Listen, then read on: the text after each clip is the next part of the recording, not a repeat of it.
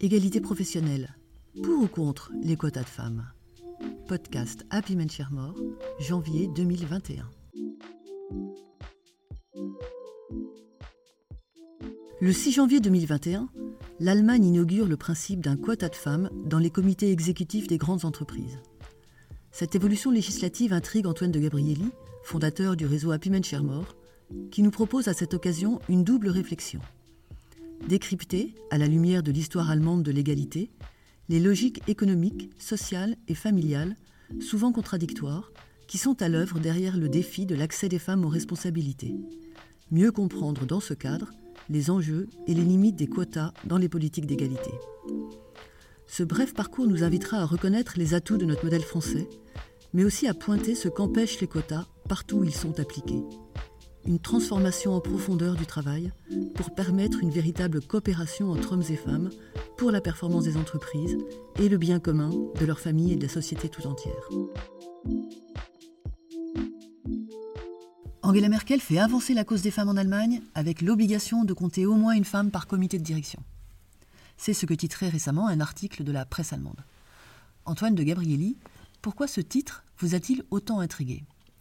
Il m'intrigue parce que d'abord, je travaille depuis euh, de nombreuses années sur la question de l'égalité professionnelle et spécifiquement de l'accès des femmes aux postes à responsabilité.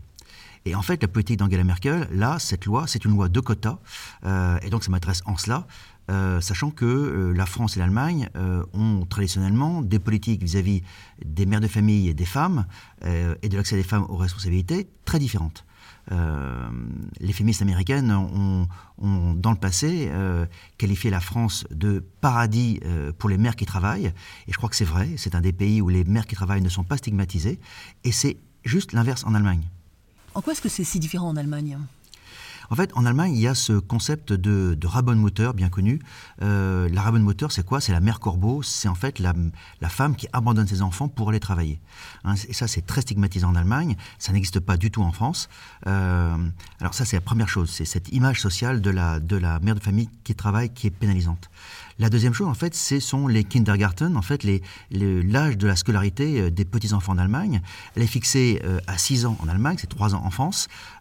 Et comme il y a très peu de kindergarten, ça oblige pratiquement les mères de famille allemandes à rester chez elles pour s'occuper de leurs enfants. la critique là-dessus est aisée. Hein. dans un cas, on dit les mères ne travaillent pas, donc pas besoin de crèche. Euh, c'est ceux qui sont favorables au maintien du système tel qu'il est. Dans notre cas, bien sûr, euh, le raisonnement est inverse. Si pas de crèche, alors pas de travail pour les mères de famille. Et ça, ça aboutit quand même à des chiffres qui sont très, très conséquents et qui méritent euh, une réflexion, je crois.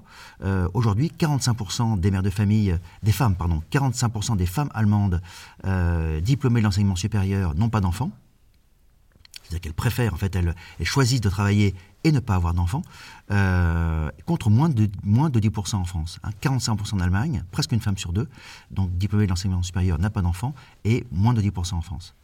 Il y, a, aussi une autre conséquence, bien sûr, c'est que le taux de natalité allemand a toujours été parmi les plus bas d'Europe, a toujours été depuis 50 euh, ans parmi les plus bas d'Europe. Même si ce taux remonte un peu actuellement, il est à 1,55 aujourd'hui, il a été longtemps à 1,3, euh, un des plus bas d'Europe avec l'Espagne et l'Italie. Quand on parle des femmes en Allemagne, les politiques familiales sont rarement loin. Il est intéressant de voir comment le regard sur la question de l'accès des femmes aux responsabilités a évolué spécifiquement en Allemagne. Pouvez-vous nous donner quelques dates clés, quelques repères? Oui, alors ce qu'il faut, ce qu'il faut retenir, c'est que en gros, euh, jusqu'à la fin du mandat de Gerhard Schröder euh, en 2005, en fait, la, question des femmes euh, est considérée globalement comme une futilité. Il y a des politiques familiales, mais voilà, les femmes, c'est, c'est pas dans le sujet. Hein. Gerhard Schröder est un, est un chancelier SPD, socialiste, ça l'intéresse pas, et ça change au moment où Angela Merkel arrive au pouvoir. Quand Angela Merkel arrive au pouvoir, elle a en fait deux sujets, enfin elle en a beaucoup d'autres, mais elle en a deux qui l'intéressent particulièrement. C'est un, remonter le taux de fécondité allemand, qui est trop bas. Et, le problème est posé aussi de soutenir le développement de l'économie allemande avec un taux de natalité aussi bas. Euh, ben en fait, ça, met, ça, met en danger à terme, effectivement, la, poursuite de ce développement économique. Et donc, elle a, ces deux sujets, taux de fécondité et économie, euh, qu'elle a à gérer ensemble. À ce moment-là, elle va, elle va embaucher en fait comme ministre de la famille Ursula von der Leyen, qu'on connaît bien aujourd'hui comme présidente de, la Commission européenne. Ursula von der Leyen devient ministre de la famille. Elle avait déjà occupé ce, poste dans le Land de Basse-Saxe en 2003, et en fait, elle va s'attaquer au sujet de la politique familiale. Et elle va choisir deux axes. Le premier, c'est le développement de crèches. C'est pas étonnant, ça tombe sous le sens, je crois. Euh, et deuxième chose, le salaire parental, ça c'est une innovation allemande intéressante, mais qui en fait n'a pas eu le succès escompté. Euh, Ursula von der Leyen, elle a, elle a, elle a un profil euh, euh, assez amusant. En fait, quand on compare Ursula von der Leyen et Angela Merkel, Angela Merkel, on sait, est, célibataire. Ursula von der Leyen, elle, a sept enfants, filles et garçons. alors, elle, elle, elle quand on lui fait cette remarque, elle ne, elle ne dit pas que l'Allemagne lui a permis d'eux. elle dit que c'est le temps qu'elle a passé en Californie avec son mari qui l'a, l'a amené en fait à avoir une vraie, une vraie vision euh, du travail des mères de famille. Hein. Donc c'est pas c'est pas à mettre au crédit de la politique allemande. En fait, c'est au, contraire à mettre au crédit euh, d'une autre expérience euh, en Californie, aux États-Unis. Euh, quand, elle, euh, quand elle lance le salaire parental, il est, il est haut, hein, c'est 1800 euros par mois. Euh, c'est beaucoup d'argent. Et en fait, ça marche pas très bien. En fait, ça ne, ça, ne, ça ne fait pas évoluer les choses. En fait, ce salaire ne répond pas à l'attente des mères. celles qui veulent rester à la maison, bien sûr, c'est une somme intéressante, mais ça ne répond pas à l'attente des femmes qui veulent très majoritairement, en Allemagne comme partout, travailler et avoir des enfants. Et donc, ce salaire est d'abord euh, féminin euh, et non pas masculin. Enfin, il aurait pu être un peu rééquilibré, mais 90% des personnes qui en profitent sont des femmes. Euh, donc c'est un salaire maternel, ça laisse les femmes à la maison et ça ne change pas non plus ce qui était une, une, une vision de certaines féministes allemandes qui considérait que le jour où le travail à domicile serait rémunéré, il prendrait de la valeur. Euh, ben, en fait, on estime que ça ne change pas. Euh, même s'il est rémunéré là, ça ne change pas. Ça reste un travail qui est socialement moins considéré, euh, malheureusement peut-être, que le travail rémunéré. À quel moment ça change vraiment en fait? Le grand changement en Allemagne, c'est 2012. 2012, c'est l'année de la controverse assez violente hein, sur le Betreuungsgeld, euh, c'est ce qu'on a appelé la prime au fourneau, c'est ce que ces détracteurs ont appelé la, prime au fourneau. Euh, en fait, c'est une prime qui a été conçue pour les parents élevant leurs enfants à domicile. Euh, et en fait, ça a été accusé par le patronat allemand de décourager l'accès des femmes au marché de l'emploi. À cause de cela, le patronat allemand s'oppose avec virulence à cette, à cette mesure. Il, il, ne veut pas qu'il y ait de barrières à l'entrée des femmes sur le marché du travail. Il veut même aplanir euh, ces barrières et faire qu'un maximum de femmes allemandes, euh, qualifiées qui plus est, puissent arriver sur le marché du travail. Et donc il s'oppose frontalement à cette mesure qui est abandonnée. Et ça, en fait, ça signifie un basculement historique, en fait, hein, de, la, de, la, de la politique allemande euh, familiale. En fait, on passe à ce moment-là, on inverse les, objectifs. Au lieu de vouloir aider finalement les mères à rester à la maison, on va basculer sur un système qui va aider les femmes à accéder au travail et en particulier aux responsabilités. C'est là où on va commencer euh, à réfléchir à la question des quotas.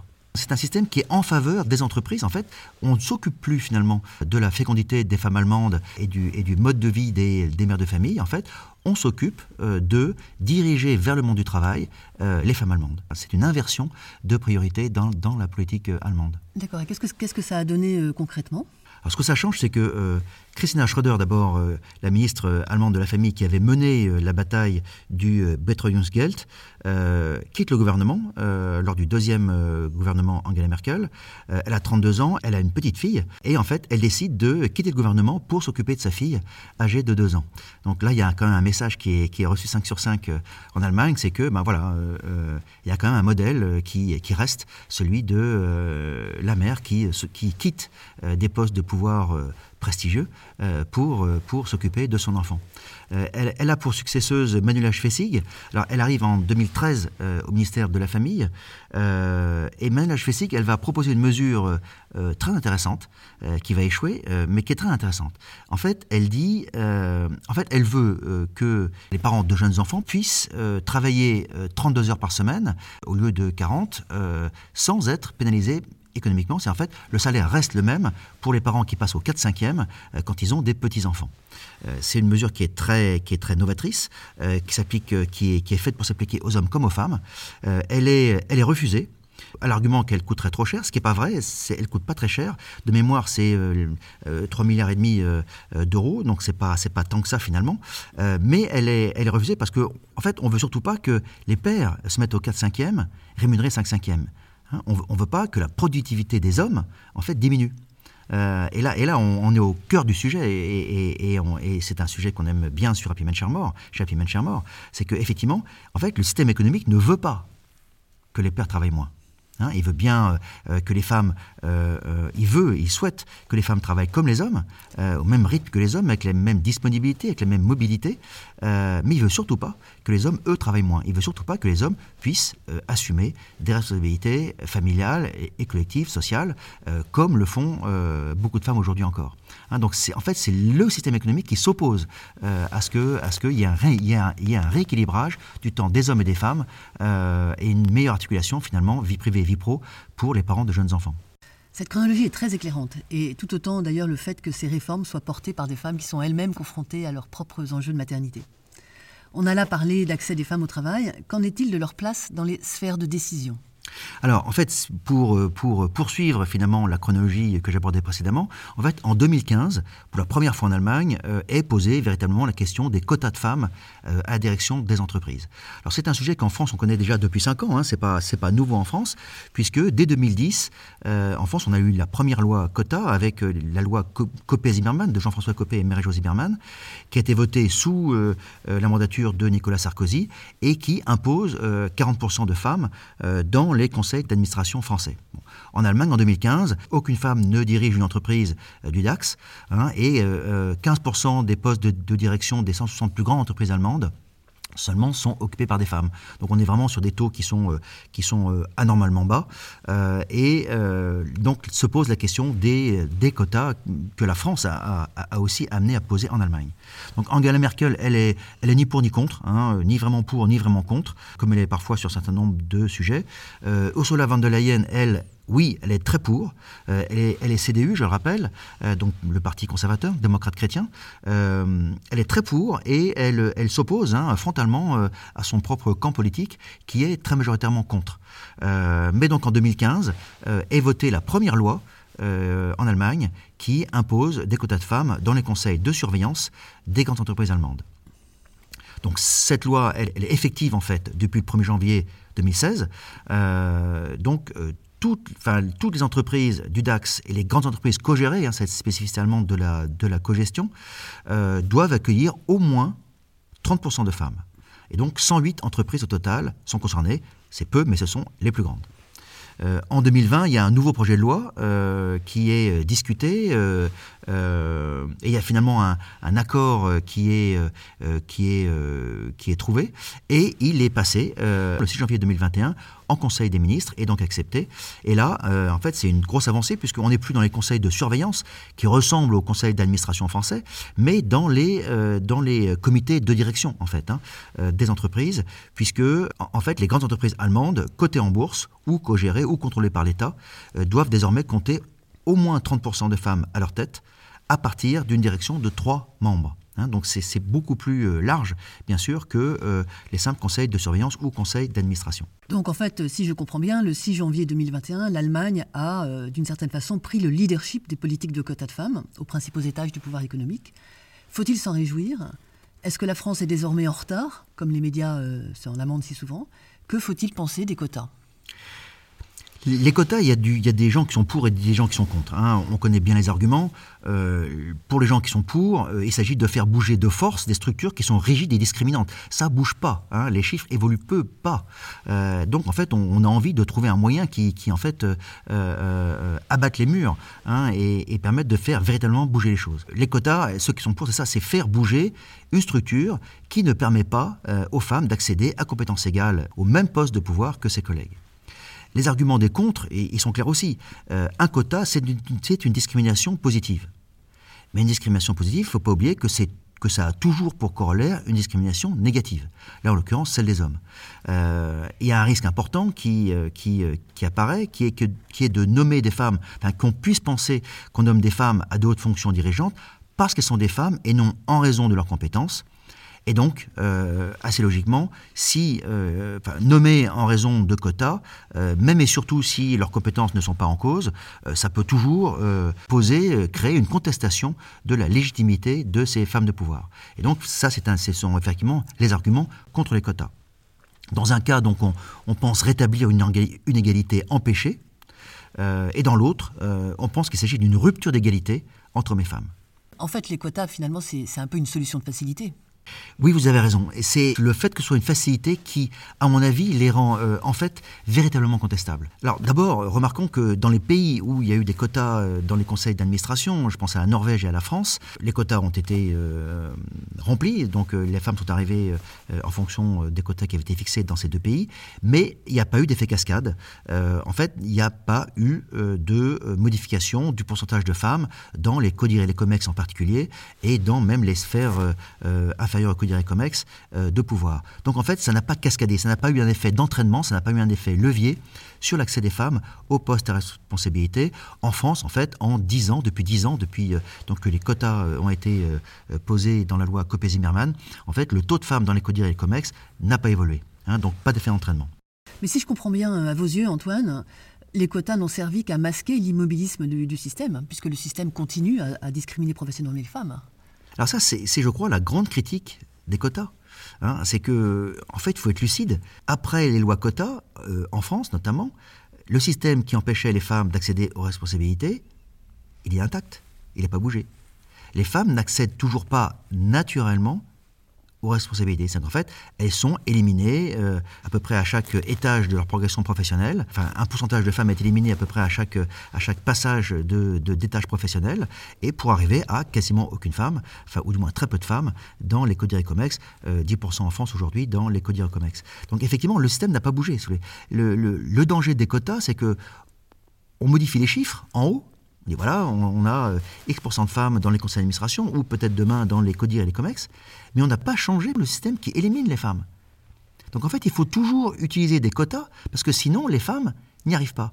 Et en fait, le, quota, euh, je crois que même les gens qui sont les plus favorables au quota reconnaissent que c'est quand même une mesure qui n'est pas idéale. Hein. Euh, voilà, c'est pas, ça ne devrait pas se passer comme ça. Quand on a, quand on a recours au quota, c'est faute de mieux. Mais faute de mieux, ça veut dire qu'en fait, le quota aujourd'hui, il laisse le système en place, intact, et en fait, on ne s'occupe pas véritablement, je trouve en tout cas, euh, de faire bouger le système. Mais en fait, euh, qu'est-ce qu'il faudrait changer finalement? Alors en fait, le système poursuit sa route, comme je le disais, imperturbablement, euh, parce que je crois que personne n'a véritablement essayé de transformer globalement les conditions d'articulation entre vie privée et vie professionnelle et en particulier pour les couples. On a beaucoup pensé aux femmes, euh, on a beaucoup raisonné femmes, euh, on a parfois pensé aux hommes, beaucoup plus rarement, euh, mais on n'a jamais, en fait, je crois, véritablement pensé couple. C'est tout le problème de, de l'accès des femmes aux responsabilités et de l'accès des hommes aussi aux responsabilités privées. en fait, il faut, quand même avoir en tête les chiffres que beaucoup de nos auditeurs connaissent sûrement. En gros, si vous voulez, euh, aujourd'hui en France, en moyenne, les mères de famille euh, assument 70% des responsabilités familiales. Euh, bon, ça veut dire que ça, sauf exception, c'est un énorme frein pour elles à l'accès au poste de pouvoir, parce que quand on assume 70% des responsabilités privées, notamment familiales, eh ben, on n'a on pas la même disponibilité, on n'a même pas la même mobilité souvent que ceux qui ne les assument pas. Hein, et, quand le patronat euh, allemand euh, s'est déclaré favorable à l'égalité euh, homme-femme, en fait, il l'a fait le jour où il a compris qu'en fait, il avait intérêt à ce que les femmes travaillent autant que les hommes. L'égalité homme-femme vue par le patronat allemand, c'est que les femmes travaillent autant que les hommes. Mais pas l'inverse. Hein. il faut comprendre que les modalités du travail de ceux qui exerçaient jusque-là des responsabilités, les responsabilités, c'est-à-dire les hommes, n'ont pas pour autant été rééquilibrés. On a demandé aux femmes de se comporter dans le travail comme des hommes, ça oui, mais sans voir, sans vouloir voir que l'engagement au travail des hommes, eux, n'était possible que parce que, à côté d'eux, des femmes assuraient le plus souvent l'intendance familiale. L'inverse n'étant pas accepté, l'accès des femmes aux hautes responsabilités bah, reste logiquement bloqué. Ah, donc tout ce qu'on a fait, tout ce qu'on a, a amélioré, on a arrondi les angles sur plein de choses, mais en fait, le point clé, l'éléphant le, l'éléphant au milieu de la pièce, en fait, euh, personne ne veut le regarder. En fait, pour vous, il y a vraiment un enjeu de, de, de, de repenser, repenser tout système. Euh, un système du travail euh, globalement fondé sur la main-d'œuvre masculine. Aujourd'hui, en fait, si on a une main-d'œuvre masculine et féminine, il faut penser euh, en contrepartie tous les équilibres au niveau des couples. mais, bien sûr, mais bien sûr, ça tombe sous le sens. Hein, et, ce, et ce New Deal global, il n'a jamais été fait.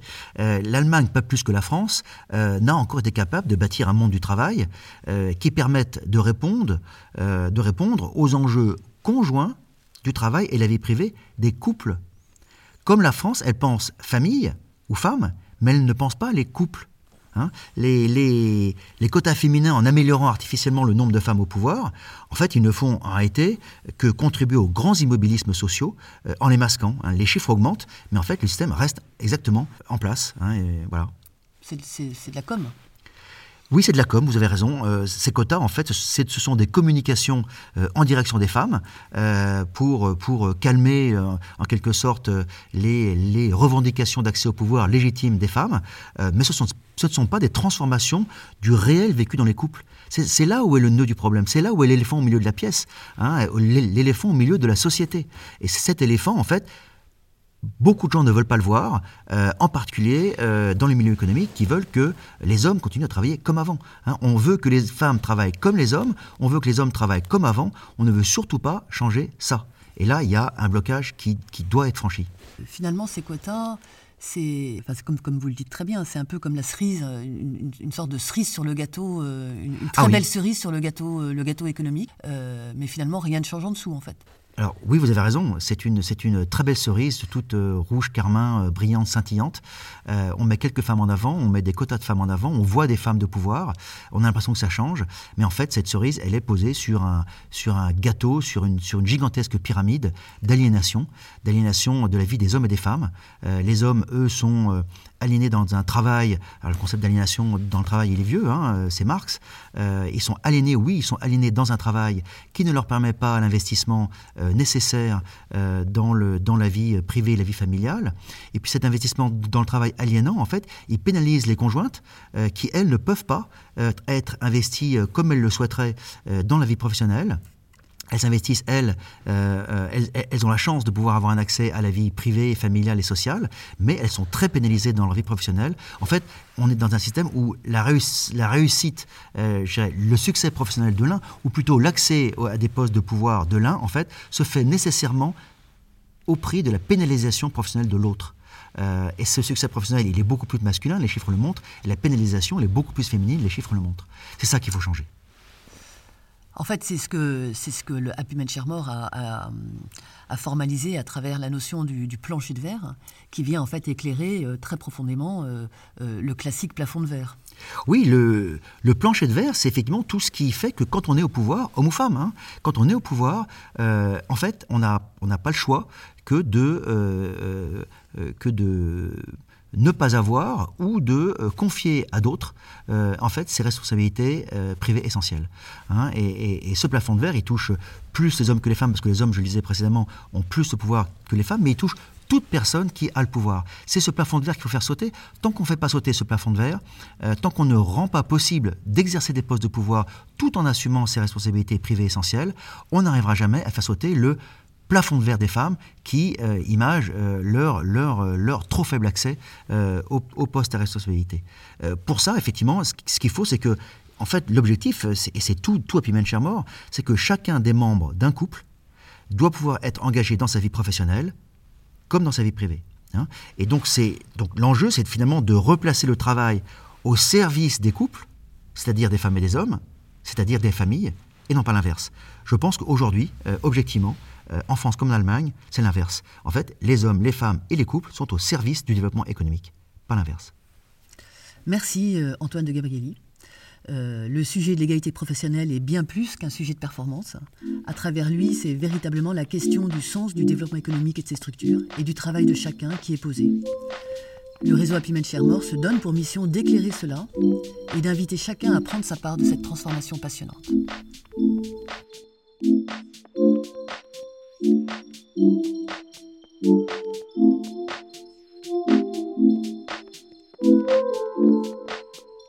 you.